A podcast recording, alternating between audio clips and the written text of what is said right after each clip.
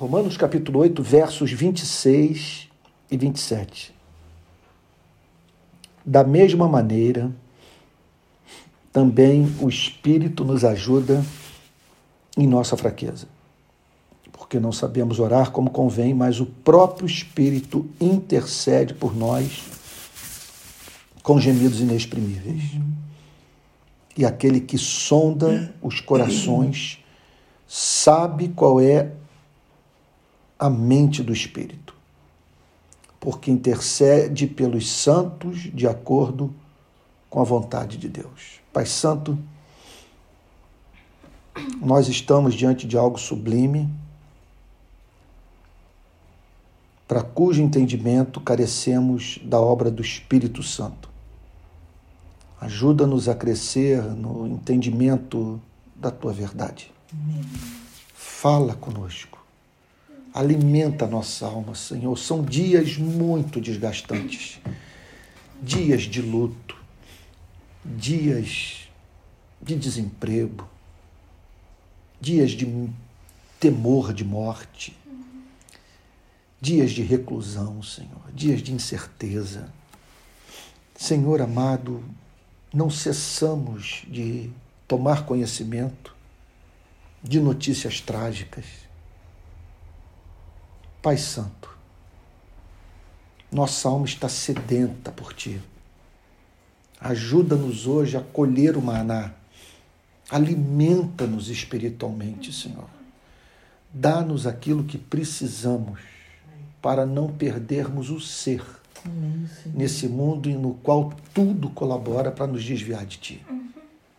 Senhor, ilumina essa passagem, ajuda-nos a conhecer o Seu conteúdo e provar do Seu poder transformador. Em nome de Jesus, Senhor. Amém. Amém. Amém.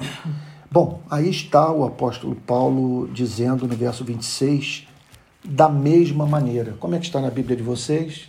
A minha começa com da mesma maneira. E da mesma maneira. Da mesma maneira. Bom, é, a interpretação desses versos começa pelo entendimento do, do significado de da mesma maneira.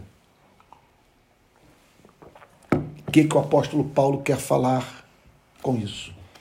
O apóstolo Paulo está mais uma vez falando do ministério do Espírito Santo, de como que o Espírito Santo nos ajuda uhum. nas nossas lutas, nas nossas tribulações, nas nossas tentações, a nós não perdermos o ser. Como que o Espírito Santo opera para nos conduzir na direção da glória? Porque não nos esqueçamos jamais que o grande objetivo da salvação é a glorificação. Salvação não significa tão somente perdão de pecados. Salvação tem como meta a libertação completa de tudo aquilo que nos infelicita. À luz dessa passagem, das nossas limitações físicas, desse corpo de humilhação, é, dos conflitos morais que vivenciamos e da vida debaixo do sol. Quer dizer, da vida nesse planeta que nos expõe a tantas contrariedades, decepções e, e sofrimentos das mais diferentes espécies. Em meio a tudo isso, a promessa de que Deus não vai nos abandonar nunca.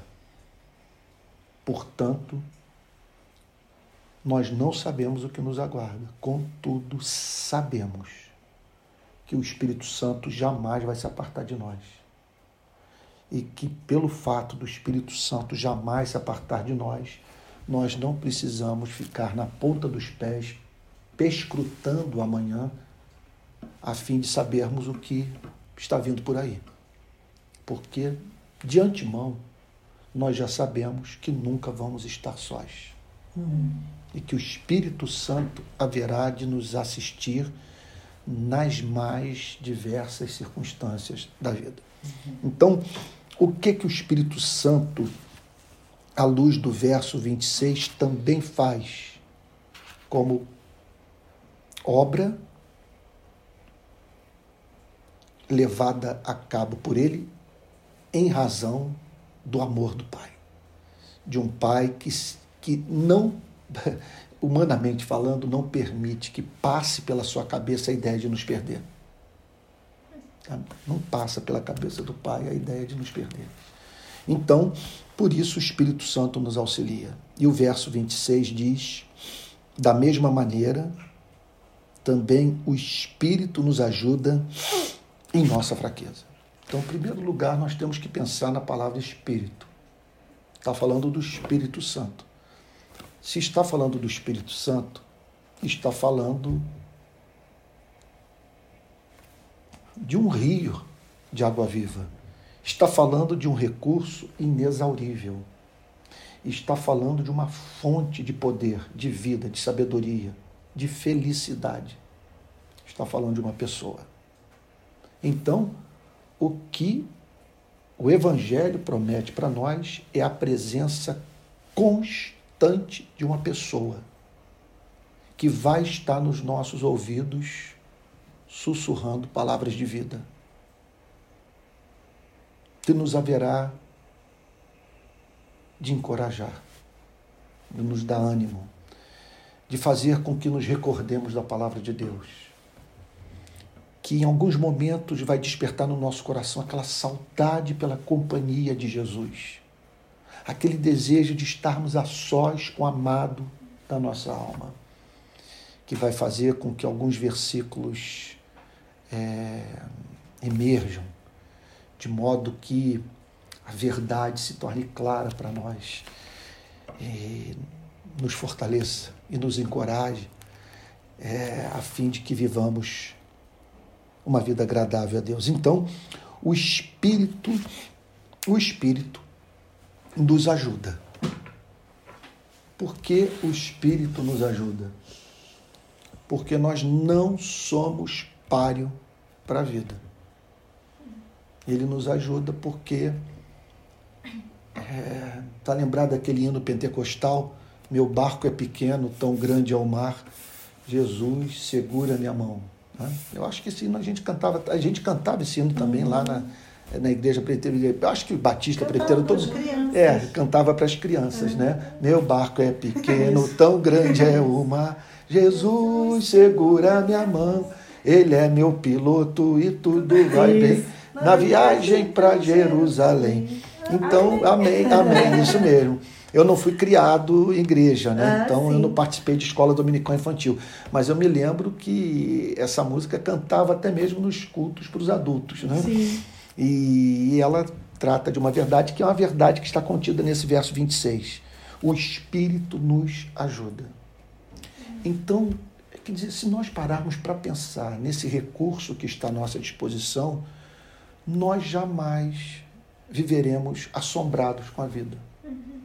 Jamais experimentaremos o pânico que muitas vezes domina a vida daquele que não crê. E justamente nas horas em que ele passa a usar o cérebro e pensar nas ameaças que que a vida apresenta a cada um de nós, né? ameaças à nossa felicidade. Mas nós não, nós temos esse socorro divino. Observe que ele não está falando que é uma energia impessoal que nos socorre. Ele está falando de um ser sensível, ele está falando de um ser inteligente, ele está falando de um ser que nos conhece, que nos conhece melhor do que qualquer pessoa com a qual nós convivemos nos conhece. Ele sabe o cheiro do nosso travesseiro. É o Espírito Santo. E o Espírito Santo, portanto, nos ajuda, nos socorre, nos ajuda com que objetivo? Nos ajuda, repito, para que a gente não perca o ser. Nos ajuda a completarmos a nossa jornada, a cruzarmos a linha de chegada, a entrarmos na glória.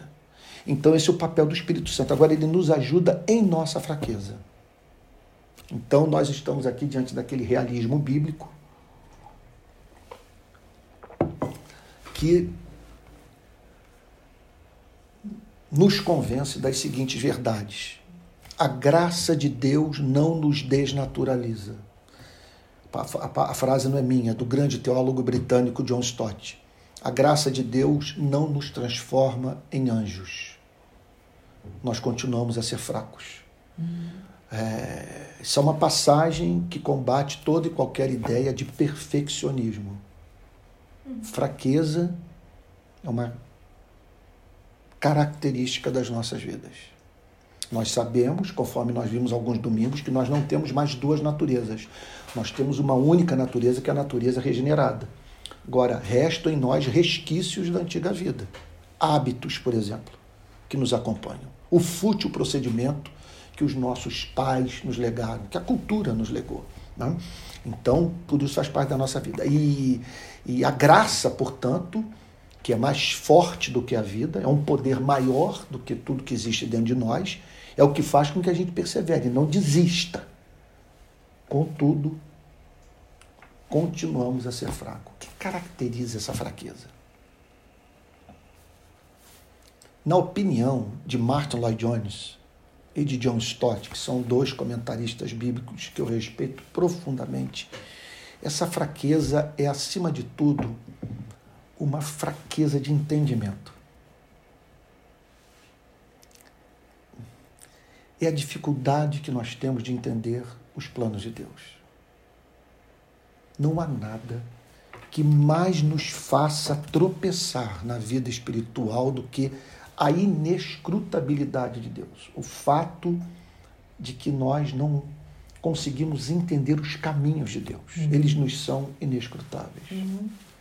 Por que as nossas mais santas orações muitas vezes não são atendidas imediatamente?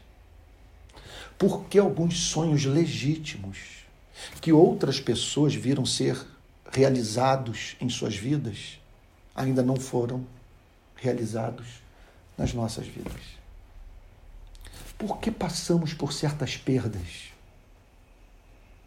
Por que algumas provas? Por que pessoas que nós amávamos nos traíram, subitamente viraram as costas para nós?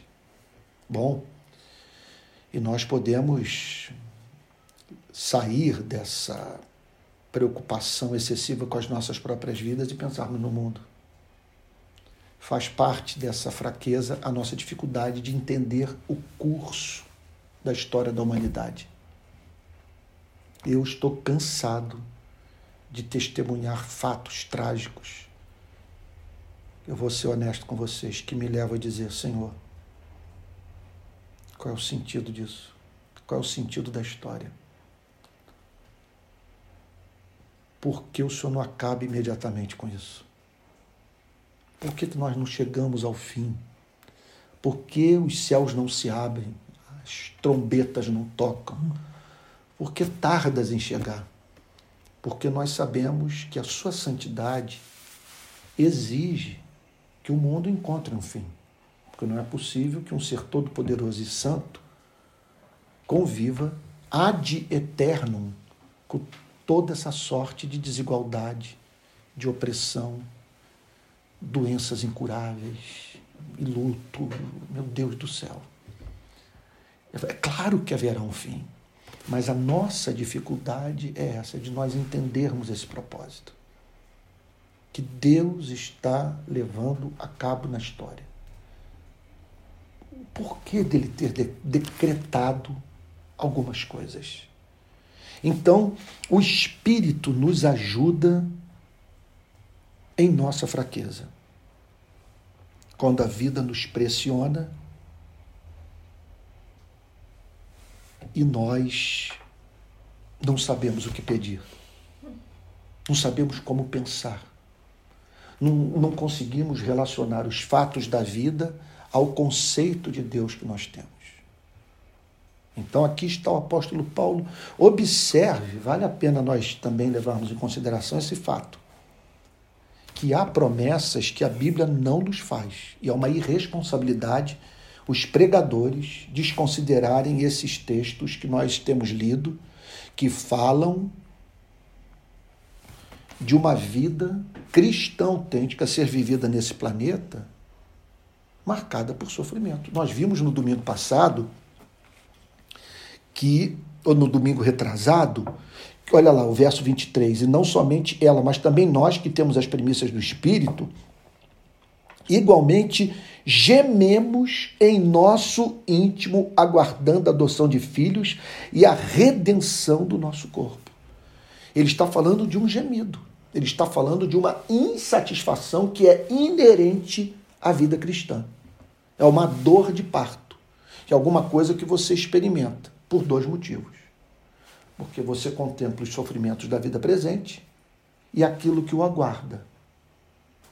Então, você geme porque deseja ardentemente transcender esta vida, se libertar do corpo.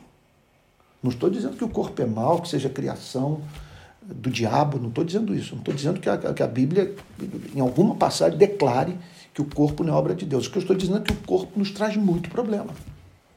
Nós temos sérios problemas com o corpo. Ele exige de nós muito cuidado e, e nos comunica, e nos traz muito sofrimento e tentações. Então nós queremos transcender o corpo. E outra coisa, e porque nós somos cristãos, nós queremos transcender essa luta com o mal. Essa guerra diária, incessante entre a carne e o espírito. Então é esse gemido. E o apóstolo Paulo declara no verso 26 que associado a esse gemido esse elemento de fraqueza. Então você pense no teólogo mais renomado, no pastor mais usado por Deus, ou na pessoa mais santa que cruzou sua vida. É comum a toda essa gente esse elemento de fraqueza, de dificuldade de pensar de modo bíblico. Então, o apóstolo Paulo prossegue dizendo: o que caracteriza essa fraqueza? Olha lá. O que, que diz? Olha, olha só, Zana, Júlia, Daniel, André e os demais irmãos que nos acompanham. Por quê? O que, olha só, ele vai dizer o que caracteriza essa fraqueza. Não sabemos orar como convém. Uhum. É impressionante isso. Ele está falando o seguinte: nós sabemos que há um Deus. Nós sabemos que esse Deus tem promessa para os que oram e que nós podemos orar, temos o direito de orar, que fica bem orar, que faz bem orar e que a oração funciona. Mas muitas vezes, em razão da nossa fraqueza, porque nós não entendemos os caminhos de Deus, nós, embora movidos a orar, não sabemos orar como convém. O que, que significa não saber orar como convém? Não saber orar como convém significa, ah, meu Deus, como eu tenho que aprender essa lição. Eu vivo achando que o relógio de Deus está atrasado hum. e, e, vivo sempre pressionando Deus, pedindo para Ele apressar os seus caminhos. Sabe? Agora mesmo, tem tanta coisa boa sendo realizada na minha vida que eu fico pensando assim, né? Senhor, por que, que demorou tanto, né? Agora que eu estou vendo, colhendo que levou tanto tempo para brotar. Né? E que está brotando agora. Louvado, exaltado seja o seu nome. Mas a gente não sabe orar como convém. Significa o seguinte: nós não sabemos transformar a oração no monólogo. Porque qual é o ideal da oração? É Cristo falando consigo mesmo. É a nossa oração tendo como conteúdo aquilo que Cristo quer que peçamos aquilo que Cristo quer que peçamos, porque corresponde àquilo que de antemão Cristo quer nos dar. Esse é o ideal da oração. Você está tão afinado com Deus, tão fortalecido espiritualmente, se tornou tão maduro na fé e, e, e, e passou a compreender de modo tão profundo a verdade que você ora da maneira correta da maneira correta, do modo como Deus quer que você a Ele apresente sua súplica, pedindo justamente aquilo que corresponde à vontade dele para a sua vida. Então, nós não sabemos orar como convém. Vamos tentar entender. A vida nos pressiona, ok? e, e, e, a, e a vida pressiona quem? A seres embora regenerados, fracos. Fracos. Então, em que consiste essa fraqueza? Em a vida nos pressionar de modo a não entendermos os propósitos de Deus. E muitas vezes nós somos encontrados em estado de perplexidade. Deus, como encaixar esse acontecimento nas promessas que o Senhor tem para a minha vida? Como entender os seus caminhos? E aí então, nós não sabemos orar como convém. Você quer orar, mas não sabe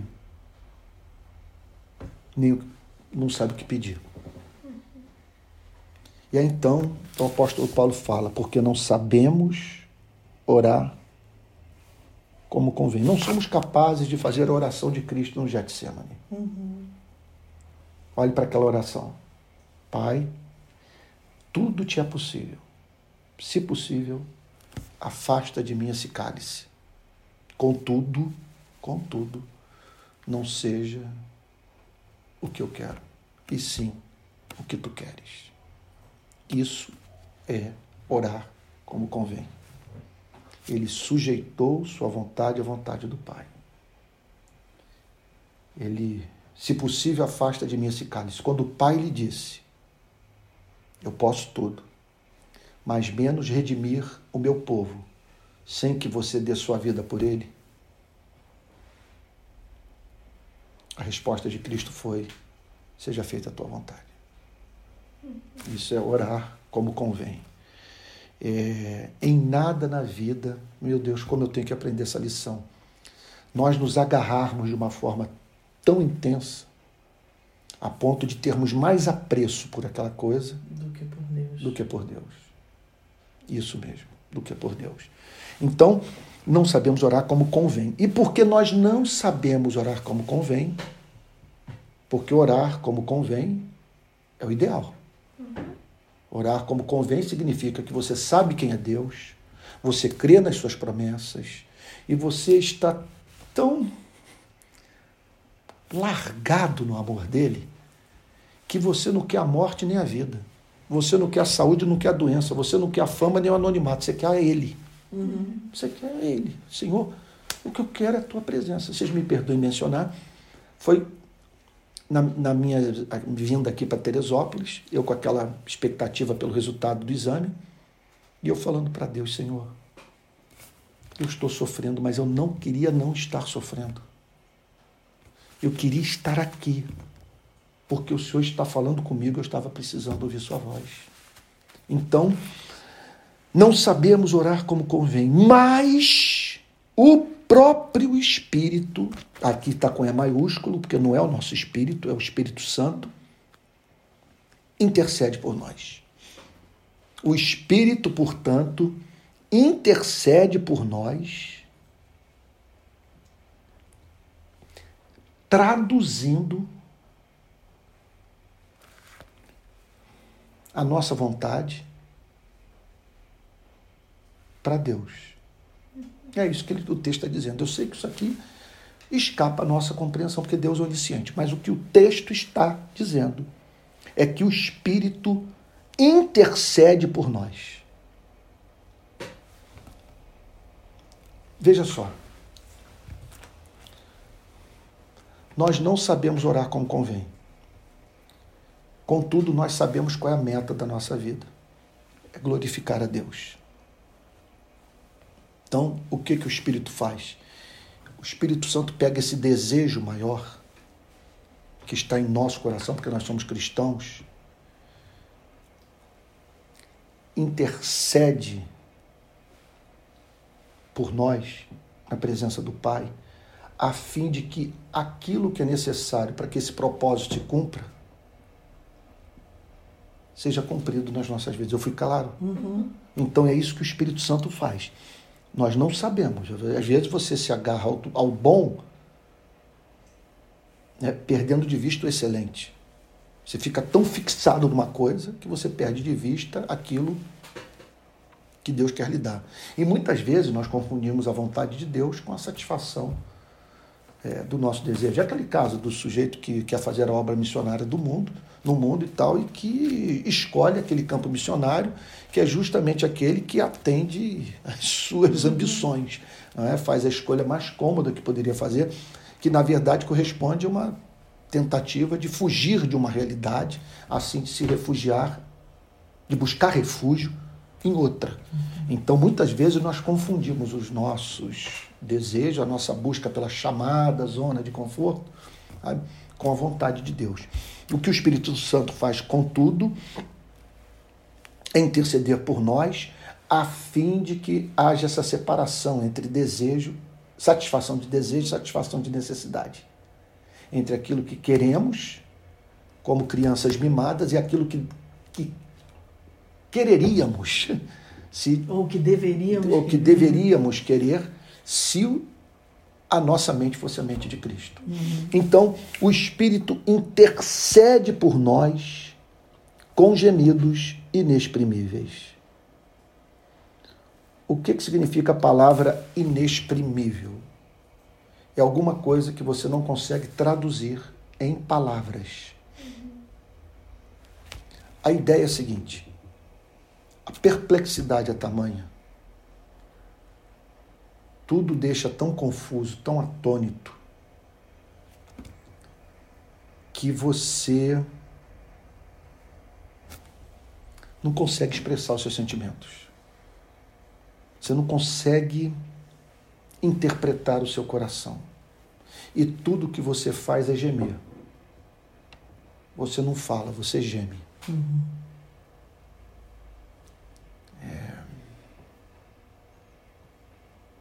Não tenho a mínima dúvida. E eu concordo com a interpretação do grande Martin Lloyd Jones quando ele diz que quem geme aqui não é o Espírito Santo, somos nós. O Espírito Santo opera através do nosso gemido. Porque, por que o gemido? Vamos tentar entender o gemido. O gemido ele é resultado de alguns fatores. Um deles é o sofrimento. ok? Nós estamos sob pressão, estamos sendo perseguidos, estamos passando por provas, estamos sendo terrivelmente tentados, há uma pressão sobre nós. Essa pressão é exercida sobre seres fracos. Ok? Mas não suficientemente fracos a ponto de não desejarem fazer a vontade de Deus. Porque somos crentes. Por que gememos? Porque não queremos perder o ser. Porque não queremos deixar de ser úteis. Porque não queremos deixar de amar. Porque não queremos deixar de ver, revelar o caráter de Deus. Porque não queremos nos desviar. É um gemido. Sabe? Então, é a pressão exercida sobre seres fracos, mas seres fracos que amam a Deus. E que por isso, nas horas em que são pressionados pela vida, eles não blasfemam, não pecam contra o Espírito Santo, mas não conseguem articular os seus pensamentos, uhum. transformá-los em oração. Então é um gemido. E é por, e é por através, é, e é em meio a esse gemido que o Espírito Santo faz emergir na nossa mente aquilo pelo que nós devemos clamar a Deus. Ele intercede com gemidos inexprimíveis. Nós estamos gemendo, ele opera nos nossos gemidos, fazendo com que possamos decifrar a origem do gemido. Amém. Isso é uma coisa linda. Isso é uma coisa. Significa o seguinte: que essa passagem está estribada num texto que o apóstolo Paulo conhecia sem a mínima dúvida de cor.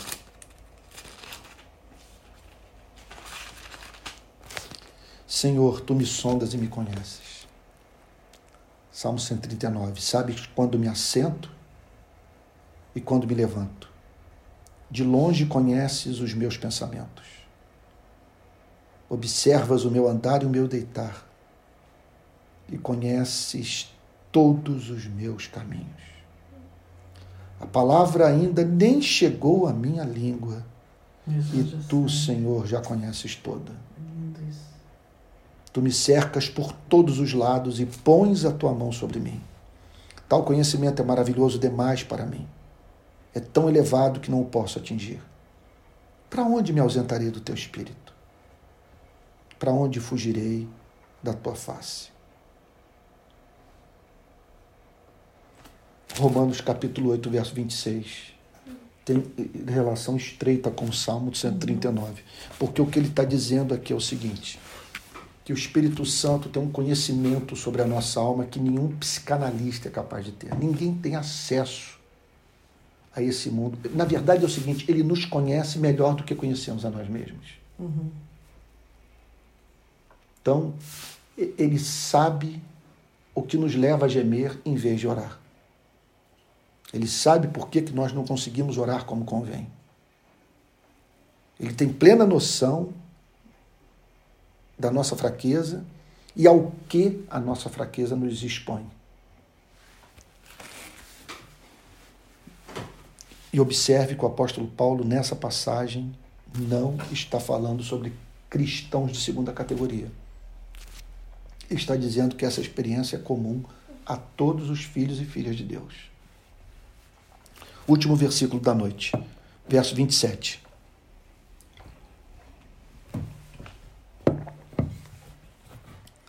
E aquele que sonda os corações, Salmo 139, escancarado. E aquele que sonda os corações. Meu Deus. Hoje eu estava pensando nisso, né? Eu tenho uma foto lá em casa da minha mãe, o meu pai com meu irmão no colo e eu em pé do lado do meu pai. Aí eu fiquei pensando assim, meu Deus, o que, que aconteceu após essa foto ter sido batida? Eu entrei no automóvel. O que os meus pais conversaram? Será que naquele dia eu fiz alguma malcriação? Como que eu fui tratado por eles? Não tenho registro nenhum do que me aconteceu naqueles dias. Uma coisa eu sei, que o que aconteceu me marcou e ajudou a moldar a minha personalidade. É... E essas informações sobre a minha vida, as informações sobre a vida de todos nós, que nós não temos acesso, segundo essa passagem, Deus tem acesso a ela. Ele sonda os corações. Ele vai lá na cidadela da alma, daquele, naquele local de onde promanam todas as nossas decisões.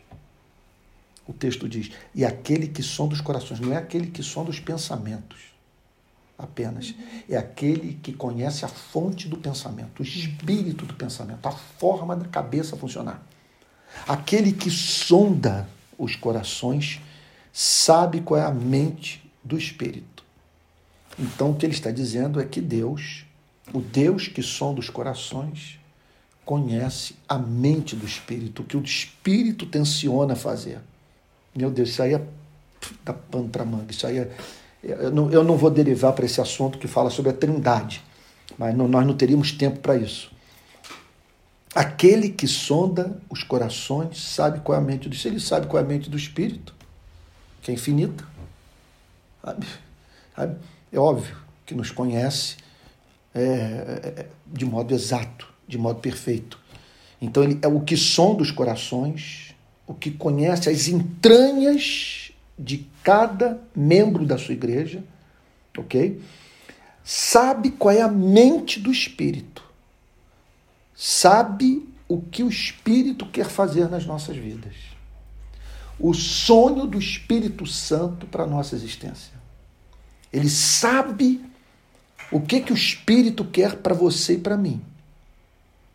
Porque intercede pelos santos de acordo com a vontade de Deus. Então o que que acontece? O Espírito Santo intercede pelos santos. Então observe que essa não é uma promessa para todos os seres humanos. É uma promessa para os santos. Porque os demais seres humanos não conhecem esse conflito. Eles têm fraquezas. Eles gemem, mas eles não sabem o que é gemer na presença de Deus. Eles não sabem o que é gemer na presença de Deus no momento de sofrimento, pelo temor de você desonrar a Deus. Eles não sabem o que é você tremer diante da possibilidade de entristecer o Espírito Santo. Eles não conhecem. Isso é um problema nosso. É um problema dos regenerados, é um problema dos cristãos. Aquele que sonda os corações sabe qual é a mente do Espírito. Porque intercede pelos santos, ele intercede pelos santos. Por que, que ele intercede pelos, pelos santos? Porque é desejo do Espírito Santo que os santos sejam mais santos ainda. Então, note, essa palavra é central para nós entendermos o drama. Essas fraquezas não são as fraquezas de todos os seres humanos, são as fraquezas dos santos. Uma coisa é você ser fraco na condição de ímpio, outra coisa é você ser fraco como santo. A fraqueza experimentada pelo santo é uma fraqueza de uma outra natureza. A fraqueza do que não é santo, ela consiste na experiência do sofrimento e no desejo de do sofrimento se livrar os santos experimentam uma outra espécie de sofrimento que o faz gemer. Que o faz gemer. Porque ele é santo. Ele não é perfeito, ele é fraco. Mas ele é santo. Ele foi separado, ele foi consagrado para Deus. E a última coisa que ele quer na vida é fugir dos propósitos de Deus. Deixar de honrar a Deus, deixar de glorificar a Deus. Então, o Espírito Santo tem ternura por essa gente. O Espírito Santo tem apreço por essa gente. O Espírito Santo ama essa gente. Você imagine o que é você olhar para esse planeta de guerra. Por isso que nós devemos amar a igreja. Porque esse povo existe, está por aí. Você imagine o que é o Espírito Santo olhar para esse planeta de guerra, de traições, de mentiras, de homicídio, matricídio, feminicídio meu Deus, encontrar nesse planeta pessoas que amam a Deus, pessoas que temem pecar contra Deus pelo só ato de pensar de uma forma que o desonre. Então, pessoas que não querem apenas a santidade exterior, querem a santidade íntima pessoas que dizem a Deus, criam, dizem na presença de Deus, cria em mim um coração puro. O que eu posso, o que esse texto diz, o que sabe, me leva a dizer, portanto, que o Espírito Santo intercede pelos santos porque ele tem amor pelos santos, porque ele se compadece pelos santos, porque essa é uma causa que o Espírito Santo abraçou. Qual é a causa que o Espírito Santo abraçou? A causa de viabilizar os sonhos dos santos os santos têm um sonho: a glória eterna e viver para fazer Deus sorrir. Então o Espírito Santo intercede pelos santos de acordo com a vontade de Deus. Observe que o que, que é a oração? A oração significa você se dirigir ao Pai por meio dos méritos de Cristo, na força do Espírito Santo. Essa é oração neotestamentária, oração evangélica, porque intercede pelos santos de acordo com a vontade de Deus. Então, isso é lindo, é, é uma amarração de pensamento. Gente, que, o que eu amo na, nas, nas pregações do apóstolo Paulo é que tudo é muito racional, o pensamento é linear e é uma ideia levando a outra. Uhum. Nós, à medida que você vai avançando na leitura, você vai entendendo o que foi falado nos versos anteriores.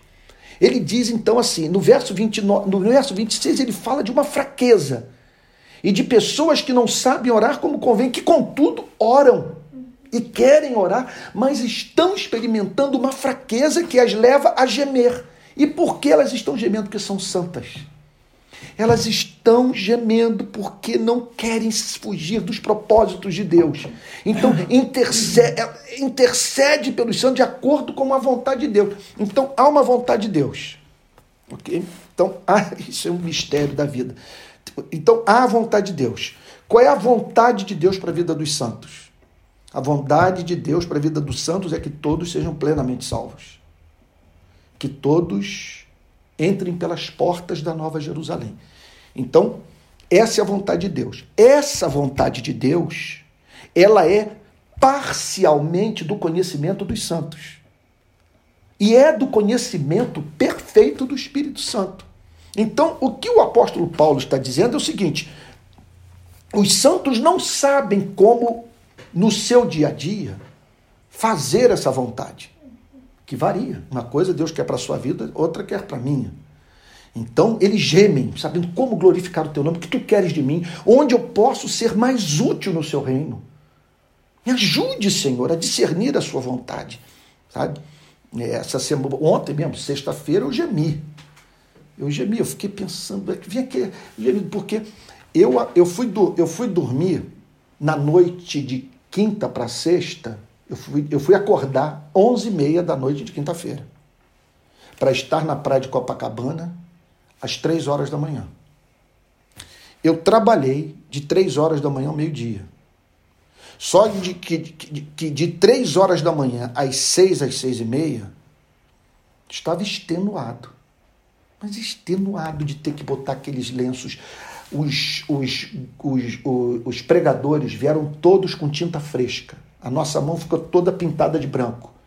E as, e as vigas dos varais vieram todas com tinta fresca preta. Uma das faixas veio com erro grave de português. Então nós estávamos numa agonia, esperando o material chegar e o mar anunciando um, uma tempestade em Copacabana.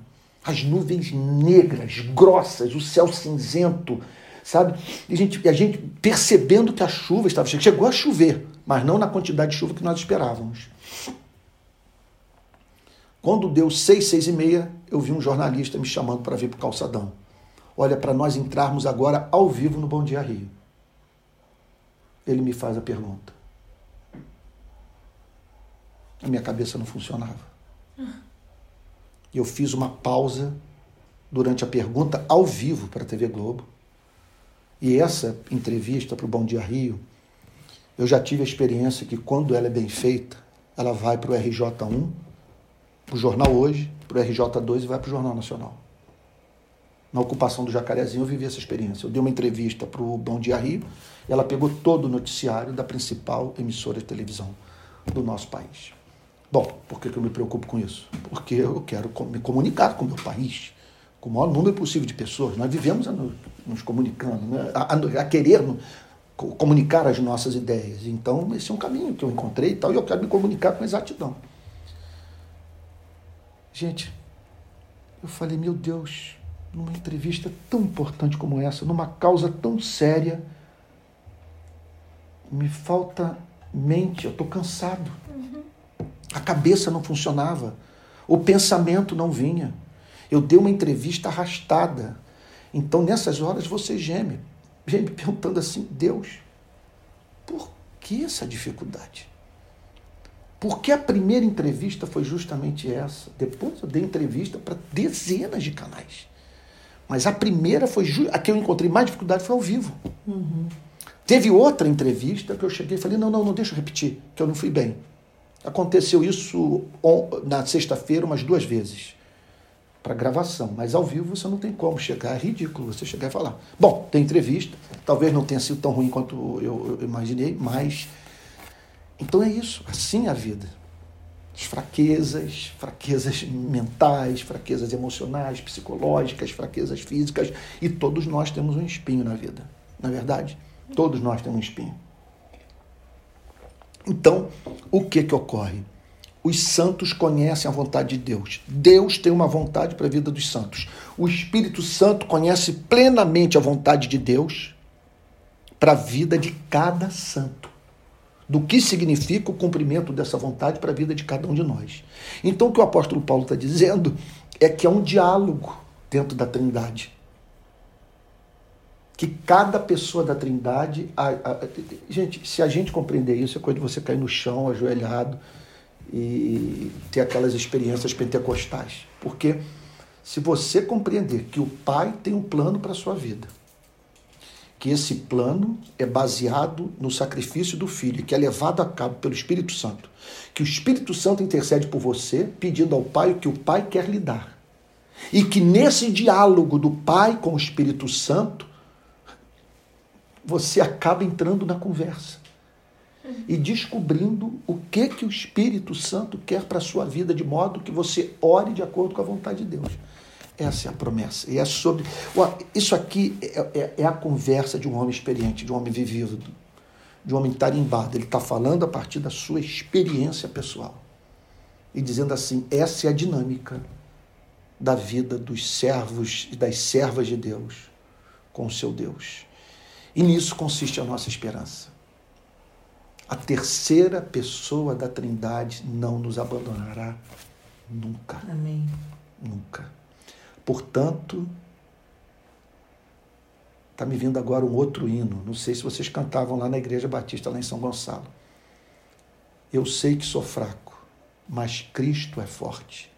E mesmo eu caído, Jesus me levanta. Sabe? Jesus é amor e o amor é mais forte mais forte que a morte. Jesus é amor. Tem um outro hino também, que eu não sei dizer se ele é presbiteriano, se ele é batista, mas ele me parece das igrejas históricas. Ele diz assim: Divino companheiro no caminho, tua presença sinto logo ao transitar, ao transitar. Vindo dissipaste toda sombra, já tenho luz, a luz bendita do amor. Fica, Senhor, já se faz tarde. Tens meu coração para pousar Faz em mim morada permanente. Fica Senhor, fica Senhor, fica Senhor. A sombra da noite se aproxima e nela o tentador vai chegar. Não me deixe só pelo caminho. Ajuda-me, ajuda-me até chegar. Então, é isso que nós sabemos. O que nos aguarda, sabe? É, o samba está com a razão, né? Nós não sabemos qual é o amanhã, aquele samba famoso, né? Uhum. Como será o amanhã? Responda quem puder. Ninguém sabe. Agora, nós sabemos uma coisa, sabe? Eu sei quem tenho crido. Estou, Estou certo que Ele é poderoso para guardar o meu tesouro, o meu depósito até o dia final, até aquele, até que aquele dia chegue, até aquele dia chegar. Ok? Então, que essa passagem sirva de muita consolação para todos. Amém. Sabe? Que os, Deus nos entende, Deus conhece a mente do Espírito, e nas horas que nós gememos, o Espírito Santo intercede por nós, traduzindo o gemido para o Pai, e nessa tradução nos ajudando a entrar no diálogo e interceptar essa conversa de modo que possamos dizer: então é isso que tu queres, e é por isso que eu vou orar. Vamos orar? Amém.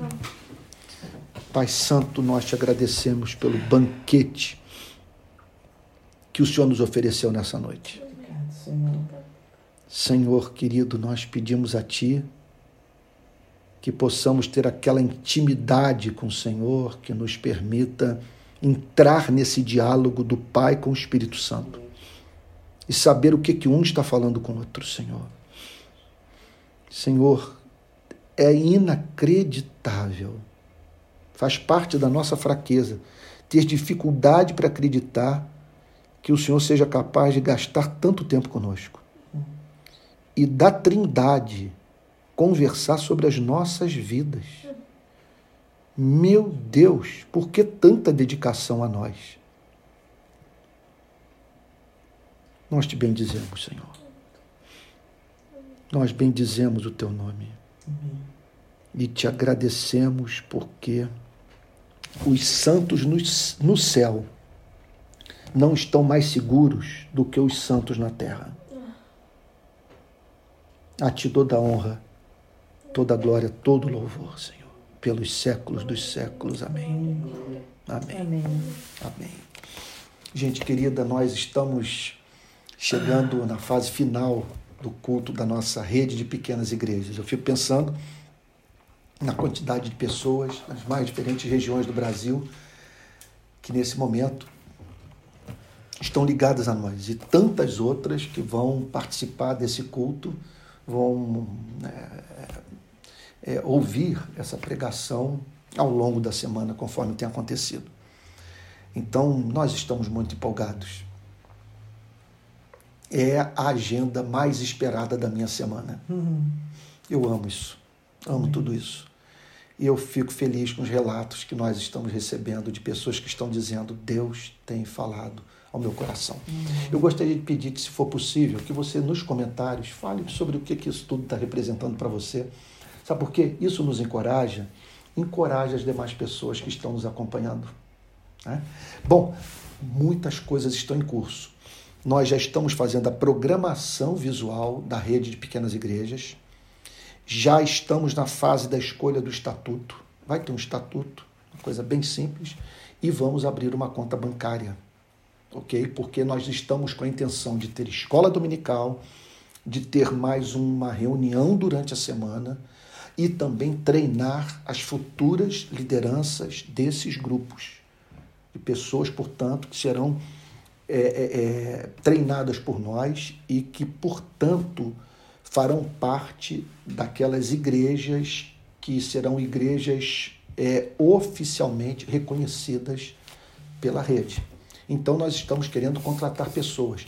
Nós estamos, estamos também com a meta de manter um assistente social na favela. Nós queremos levar o projeto de adoção de famílias para o Brasil inteiro. É um projeto que consiste em adotar famílias muito pobres e ajudá-las a elevar o seu IDH nas áreas da moradia, saúde, educação, salário e assim por diante. Tá bom? Então, nós estamos precisando de recursos. Eu continuo gastando é, dinheiro para subir aqui a serra e tal. Então, se você quiser ajudar, eu tenho que tocar nesse assunto. E alguém já disse, Antônio, fale sem pudor, porque com esses recursos nós vamos poder aperfeiçoar tudo que está fazendo. E todo esse trabalho para regularizar a programação visual e tal, ampliação das redes, etc.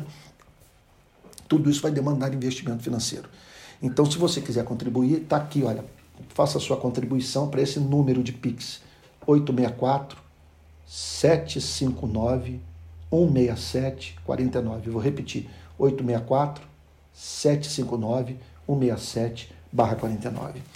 Nós estamos vindo de um momento muito especial, é, que foi a realização daquele ato público na praia de Copacabana, pela infinita bondade de Deus, uma ação é, é, conduzida por cristãos, quer dizer, grande parte dos manifestantes cristãos, havia pessoas, eu presumo, que não são cristãs, certamente que não que, que se juntaram a nós, mas havia cristãos na organização daquele ato público. Nós conseguimos ganhar as primeiras páginas dos dois principais jornais do Brasil, a Folha de São Paulo e o Globo. Ganhamos todo o noticiário e as imagens foram para o mundo. Bom, qual a importância disso tudo? A importância não está nos jornais. A importância é, em dias de morticínio, os cristãos profetizarem. Que não pode acontecer de, em plena pandemia, aquele que ocupa o mais alto posto da República fazer piada com o sofrimento de pessoas. Chamar de marica quem temeu desrespeitar o distanciamento social sabe? Por receio de contrair um vírus letal. Sabe? Então nós tínhamos que protestar contra alguém que prescreveu remédio sem eficácia comprovada, que condenou o uso de máscara, que desrespeitou todas as normas sanitárias, e um governo que foi incapaz de criar um gabinete de crise a fim de, mediante conjugação de esforços com prefeitos e governadores, apresentar ao país uma política comum de combate à pandemia. Portanto, nós estamos certos de que o nome de Jesus foi glorificado naquela sexta-feira, porque entrou para a história o fato de que houve pessoas que se indignaram nós não colocamos toda a responsabilidade sobre o governo federal, sobre o presidente, mas não dá para eximi-los de grande parte da responsabilidade pelo que houve a história vai contar. E parcialmente nós sabemos que não poucos brasileiros morreram porque seguiram os conselhos do presidente. É isso. Bom, nesses cultos nós tratamos abertamente dessas coisas. Eu aqui não vou pisar em ovos. Eu presumo que você está sintonizando nesse culto por pressupor que a rede de pequenas igrejas tem compromisso com a fé reformada, com a missão integral e que repudia a aliança que os evangélicos fizeram com esse governo. E se essa aliança for feita com qualquer outro governo, nós vamos protestar também. Porque nós não queremos que o evangelho seja usado para a promoção dos interesses de políticos profissionais. Nós não aceitamos isso e queremos liberdade de consciência nas nossas igrejas e respeitar, portanto, aqueles que divergem de nós. Agora, quando nós vemos o evangelho ser associado a um projeto de poder político que prescreve para a sociedade aquilo que é repudiado pela fé cristã, nós temos que protestar. Então, eu peço também que você se inscreva no nosso Telegram para ficar recebendo as informações sobre o que está em curso na rede. Eu estou para decidir o horário do nosso próximo encontro, tá bom? E também criar um encontro semanal em tempo real online, de modo que eu possa tratar do tema do discipulado, do, da vida cristã, acompanhando um grupo durante um ano inteiro, entre tantas outras ações mais. O fato é o seguinte, que esse é um caminho sem volta. E eu já digo de antemão para os meus amigos que, por favor, não peçam para eu pregar em suas igrejas no domingo à noite. Domingo à noite eu vou ficar aqui. Esse é o meu lugar. Eu acredito no que nós estamos fazendo. Nós não condenamos os cultos no templo. Não queremos ir contra a sabedoria dos séculos. Há cerca de 1750 anos, os cristãos se reúnem em templos. Não apenas em templos. O primeiro templo surgiu no ano, por volta do ano 250 da era cristã. Mas o que nós queremos é dar essa alternativa para quem ama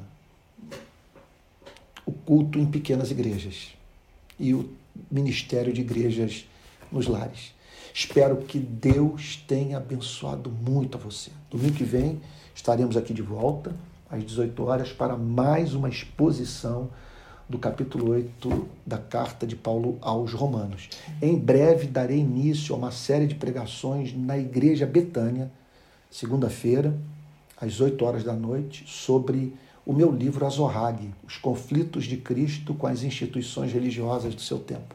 Nós vamos falar muito sobre os descaminhos das instituições religiosas, tá bom? Que Deus o abençoe. Que não falte espírito de alegria em sua vida. Minha mais profunda gratidão pelo Daniel e pelo André. Nesse exato momento, os nossos cinegrafistas, eles estão lavando os nossos pés, porque eles estão fazendo trabalho no anonimato. Eles não aparecem, não querem nenhum retorno. Aliás, o retorno que eles desejam, eles já estão tendo, que é o de ver pessoas sendo abençoadas através do seu talento. Que Deus os abençoe. Amém. Que Deus abençoe todos os seus sonhos e, e esse lar que está recebendo a Igreja de Cristo. Amém. Vamos receber a benção apostólica? E que a graça do Senhor Jesus Cristo, o amor de Deus o Pai e a comunhão do Espírito Santo sejam com cada um de vós, desde agora e para todos sempre. Amém. Amém. Amém. Que Deus o abençoe.